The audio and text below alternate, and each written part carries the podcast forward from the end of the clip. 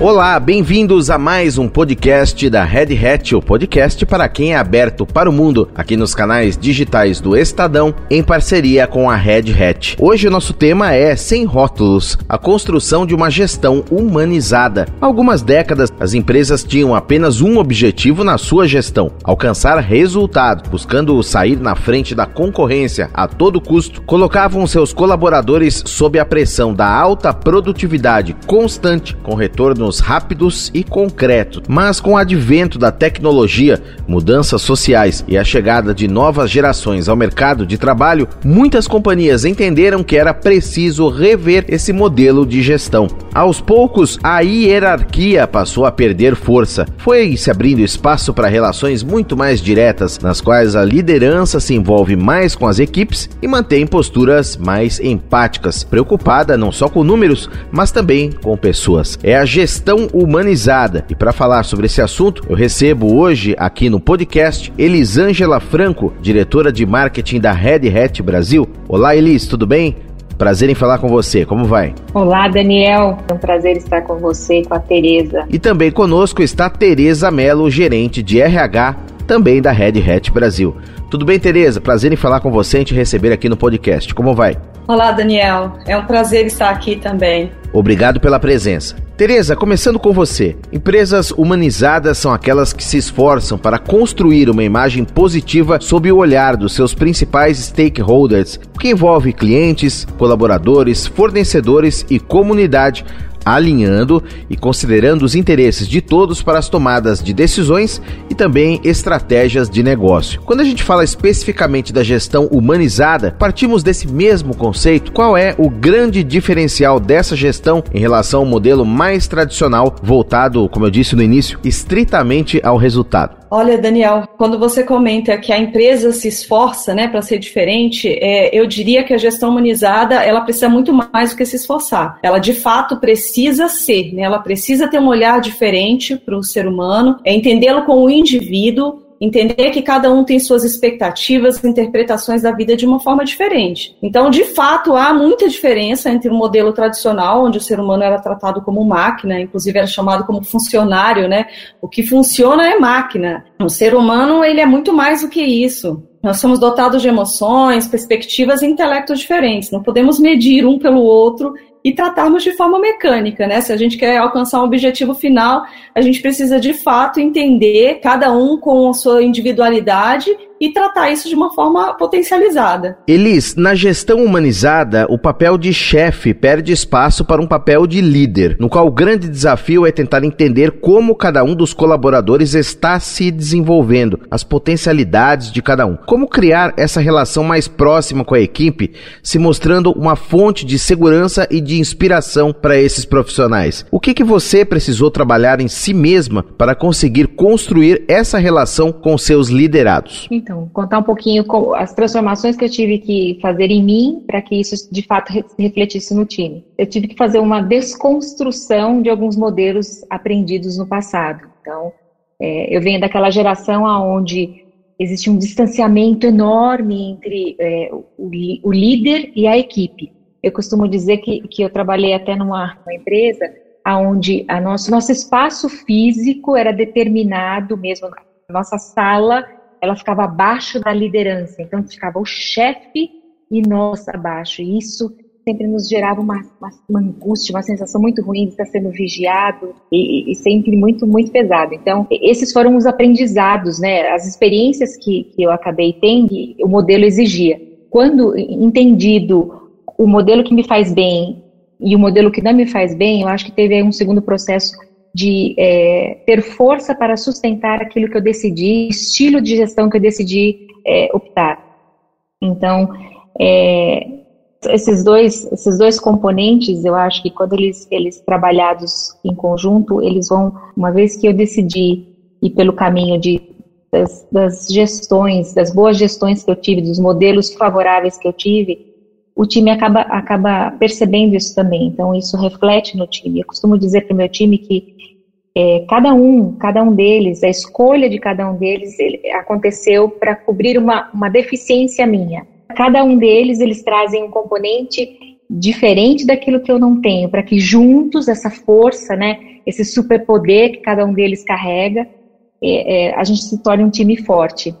Então, acho que é, que é, um, que é um, um pouco desse, de, desse processo de, de, do, que, do que eu aprendi, daquilo que eu consigo, de fato, ser autêntico e verdadeiro com o time e eles vão sentindo e vão respondendo a isso também. Agora eu vou trazer um dado aqui de uma pesquisa inédita no país, feita pela Escola de Engenharia de São Carlos, da USP, em 2019, que mostrou que empresas humanizadas chegam a ter um nível de satisfação 240% superior por parte dos clientes e níveis 225% maiores de bem-estar entre os colaboradores. Tereza, quais são, na prática, os principais benefícios dessa humanização dos gestores e das companhias como um todo para o desenvolvimento dos profissionais e para a evolução dos negócios? Olha, Daniel, recentemente eu li um artigo que comentava que o futuro é humano, né? E é até estranho, engraçado pensar assim, porque à medida que a tecnologia avança, à medida que a transformação digital chega com força total,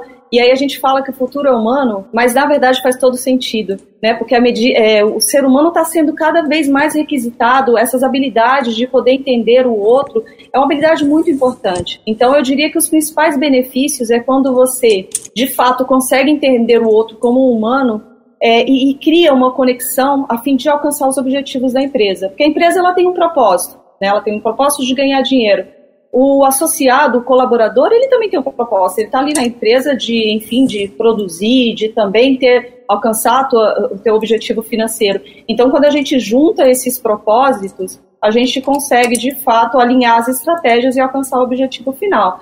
Esse, para mim, sem dúvida, é, é, o maior benefício quando a gente tem essa gestão humanizada e consegue é, trabalhar de forma mais transparente e mais unida. Certo. E a realidade atual, com a pandemia, o home office e o distanciamento social, ampliaram a complexidade dessa gestão humanizada, Elis? Quais recursos você tem utilizado para tentar manter esse relacionamento próximo com a equipe, em especial nesse período? Então, é, é engraçado eu, eu, te dizer isso, mas eu acho que, é, eu não sei se trouxe complexidade ou ele me favoreceu e muito, porque ele potencializou o meu estilo de gestão. Aquilo que eu tinha decidido no passado em ser, em ter um olhar humano, quando a gente se distanciou, isso tudo me fez ter certeza que esse é o caminho, né? Para que eu estivesse próxima do time, esse meu lado humano teve que aflorar e muito. E eu acho também que toda essa situação que a gente passou trouxe aquela antiga ideia de que os papéis eles tinham que ser separados. Nós tínhamos que ser uma pessoa na empresa, outra pessoa fora da empresa. Então, é, essa situação toda bagunçada, como você mencionou, ela fez com que nossa vulnerabilidade estivesse exposta. Né? Então, todos é, as nossas questões, às vezes pessoais, vieram muito à tona. E aqui eu cito um exemplo da minha própria vulnerabilidade de uma situação que, que veio muito é, forte na minha vida durante a pandemia, que foi eu ter que lidar com, com um problema de câncer da minha mãe que apareceu, a enfermidade bem no auge da pandemia. E eu decidi que nesse momento eu tinha que é, dividir isso com o time, até para ter uma gestão, até para que eles soubessem que em alguns momentos eu não conseguiria entregar muita coisa a eles, mas que no dia seguinte eu, eu estaria inteira para que juntos a gente conseguisse atingir os objetivos. Então, eu acho que é, me mostrar vulnerável para eles me deixou ainda mais forte e a relação com eles ainda mais forte. Então, isso foi uma experiência é, é muito legal e, e, a resposta do time também, eu acho que eles foram se sentindo cada vez, foram vendo, né, cada vez mais espaço para que eles pudessem também ir colocando as próprias vulnerabilidades, as próprias, os próprios problemas que foram acontecendo durante esse, esse espaço de distanciamento, e, e isso gerou qualidade de interação entre a gente. Então, os nossos momentos de time, os nossos momentos em, em, em one-on-ones que nós fazíamos, eles se tornaram muito mais é, verdadeiros, era um momento de autênticos. Ali a gente estava para discutir as questões da empresa, mas principalmente para entender quem são, o que está acontecendo aí com cada um de vocês. Vocês também precisam estar tá inteiros, né?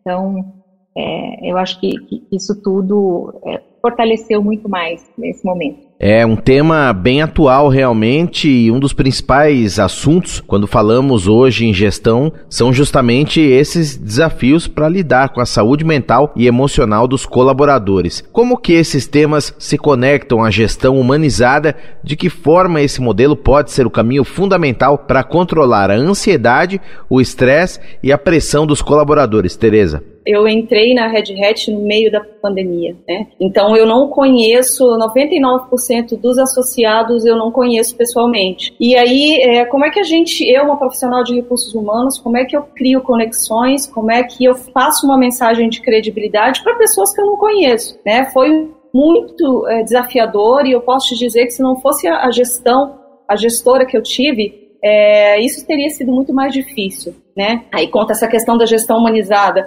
né? A pessoa te entender melhor, ela saber do teu momento, se colocar no teu lugar e tentar fazer essa ponte aí. É, bom, e aí eu nada mais justo do que achar que a gestão humanizada faz mais sentido, né? Hoje a gente de fato tem vários associados que chegam até mim falando que estão passando por problema de estresse, de, de ansiedade, de depressão e, e como a gente virar os olhos para isso e tratar de forma mecânica? Não existe essa forma, né? Eu acho que o melhor caminho é sim trazer para perto, tentar entender tentar ajudar, ajudar a liderança. Eu trabalho muito próximo da liderança, né? E para mostrar para todo mundo que junto a gente é muito mais forte. Né? Não adianta um associado de um lado, um líder do lado. Aí a gente precisa estar junto com um objetivo comum.